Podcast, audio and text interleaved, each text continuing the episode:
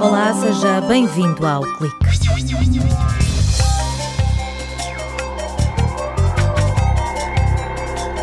Está para breve a possibilidade de usar louça de cerâmica para cozinhar em placas de indução. Investigadores portugueses provaram que é possível imprimir um decalque metálico em peças de grês fino para confeccionar alimentos.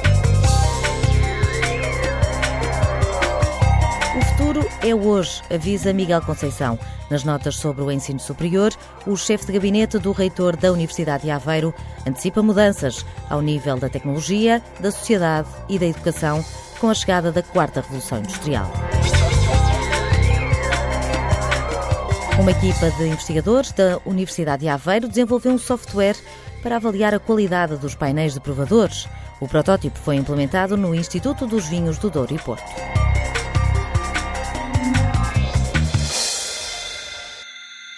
Nem sequer precisa de fazer a experiência. Já sabe que para confeccionar um alimento numa placa de indução usa-se uma panela metálica. Paula Seabra, investigadora no Departamento de Engenharia de Materiais e Cerâmica, explica as particularidades deste eletrodoméstico, que apesar de cumprir a mesma função do tradicional fogão, funciona de maneira diferente. Nos outros sistemas, nós estamos a transferir calor do gás ou da resistência elétrica da placa para a panela e depois ela transfere para o que estamos a cozinhar. Enquanto que na placa de indução, o que aquece é o recipiente, portanto, não há uma transferência de calor uh, entre o sistema de aquecimento e o recipiente, e daí haver um consumo energético muito mais baixo. Os sistemas de indução são mais eficientes e mais seguros. Um projeto financiado pelo Compete quer pôr um ponto final na ditadura das panelas. Rui Novaes, investigador no Departamento de Engenharia de Materiais e Cerâmica, revela que também o grês fino pode cumprir essa função. Normalmente utilizam-se materiais metálicos que têm elevados custos de produção e eh, nos últimos anos tem-se procurado encontrar e desenvolver um material que possa ser utilizado em mais que um, um método de aquecimento, seja aquecimento por gás, microondas. No mercado existem já cerâmicos que são considerados como aptos para utilizar em placas de indução. No entanto, temos de ter uma placa de indução, uma placa metálica e o cerâmico. Temos de ter dois componentes. Mas a solução desenvolvida pela Universidade de Aveiro é bem mais simples. Para que as placas de indução consigam interagir com as peças de grês fino, foi necessário aplicar um decalque metálico na base dos recipientes. Rui Novaes e Paula Seabra explicam que com esta espécie de tatuagem vai ser possível cozinhar alimentos em todos os sistemas de aquecimento. É uma película que é acrescentada, neste caso, após a cozedura do produto, ou seja, vai necessitar de um ciclo adicional de consolidação. Utiliza uma técnica que é vulgar eh, na cerâmica, que é a serigrafia. Neste caso, o decalque é feito por um material, ou é constituído por um material metálico, portanto tem uma determinada percentagem de prata e faz com que a placa de indução eh, ligue. A vantagem do grês fino é que, além de barato, abre a porta ao fabrico de recipientes com múltiplas formas. Os investigadores usaram a mesma técnica que é aplicada na decoração de peças cerâmicas para lhes dar uma nova funcionalidade. Estudámos as várias tintas, ensaiámos as várias tintas, vimos qual era a melhor tinta para o efeito que se pretendia, testámos também vários desenhos de decalque, de modo a otimizar o processo, ou seja, de modo a conseguir aquecer o recipiente na placa de indução o mais rapidamente possível. Os cientistas garantem que, com este passo extra na produção para colocar uma película metálica, o preço não vai disparar. Ao contrário das panelas, este cerâmico será mais versátil e barato, já que poderá ser usado também no microondas. A investigadora do CISECO enumera algumas aplicações para esta louça, que será comercializada pela Grestel. Pode cozinhar nela e servir nela ou pode ser usada, por exemplo, para catering eh, ou para hospitais, para manter a comida quente uh, e não tem que estar a, depois a mudar de recipiente. Além disso, é um produto muito mais versátil em termos de conformação, de formas, o custo é bastante inferior Portanto, o nosso target não é competir em termos de eficiência com uma panela metálica. O Centro Tecnológico de Cerâmica e do Vidro está a testar a resistência deste decalque às lavagens da máquina da louça. Os investigadores não descartam a hipótese de ter de colocar uma camada de vidro para aumentar a resistência ao desgaste. Nas notas sobre o ensino superior, Miguel Conceição, chefe de gabinete do reitor da Universidade de Aveiro, analisa os desafios que as universidades enfrentam com a chegada da quarta revolução industrial.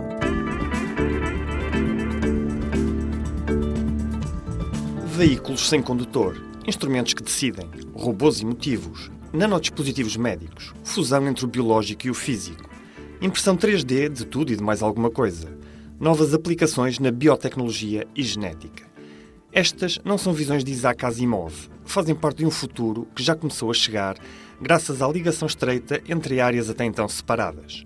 Um futuro acelerado e ampliado por estarmos ligados quase em permanência, quase em qualquer lugar, a cada vez mais pessoas e máquinas, com maior poder de cálculo ao alcance da mão do que o que levou o homem à Lua, com acesso a muito mais informação do que a que poderíamos digerir ao longo de várias vidas com oportunidades imensas, algumas ainda mal imaginadas, mas que, em simultâneo, questiona conceitos sobre a própria natureza do ser humano, sobre as relações entre pessoas, sobre a ética da descoberta, do uso do conhecimento e da tecnologia. Mudança rápida, brusca, imprevisível, não mediada pela geografia ou pelo tempo. Não é evolução, é revolução. A quarta revolução industrial, como se debateu no Fórum Económico Mundial, realizado há poucos dias em Davos.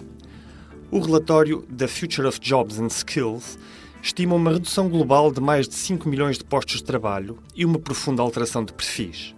Em 2020, já ao virar da esquina, mais de um terço das competências que serão procuradas não são, hoje, consideradas essenciais.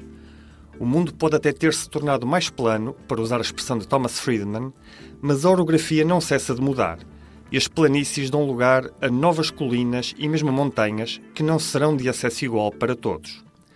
As universidades são agentes desta revolução em curso através da investigação que fazem.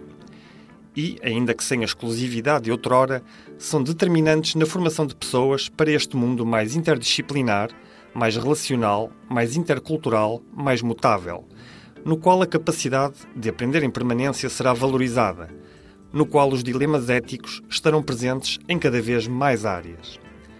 Para fazê-lo bem, precisam de um acrescido sentido crítico sobre o que as rodeia e sobre si mesmas, dos conteúdos e métodos de aprendizagem aos perfis e ação dos professores, da tecnologia disponível à diversificação de vivências dos estudantes.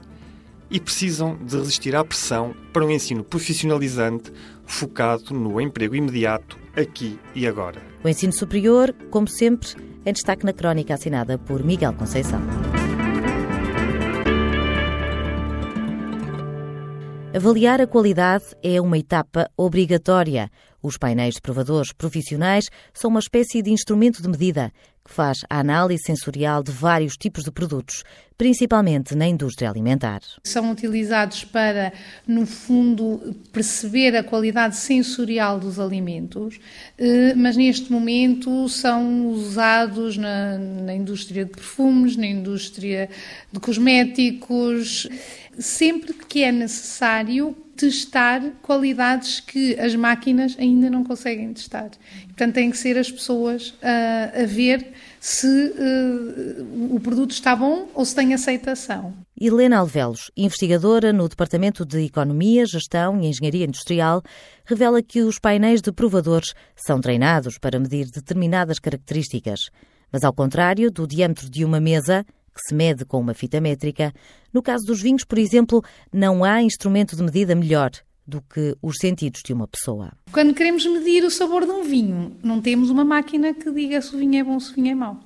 E, portanto, o que nós cheiramos, ainda nenhuma máquina consegue perceber. Quando estamos a falar, por exemplo, de um vinho, ou de um chocolate, ou de um perfume, é muito difícil. Basta uma pequeníssima quantidade de um composto químico qualquer para estragar tudo. E ainda não se conseguiu definir eh, de uma forma objetiva o que é que distingue um bom vinho de um mau vinho. No caso do Instituto dos Vinhos do Douro e Porto, os provadores têm a importante missão de colocar o selo que certifica a denominação de origem protegida. Mas como estamos perante um produto natural, a avaliação é muito subjetiva. Um produtor, quando submete uma amostra uma, de uma determinada uma colheita ou de um vinho que quer vender, diz o que quer, ou seja, diz eu quero que vender este vinho do Porto como um 10 anos.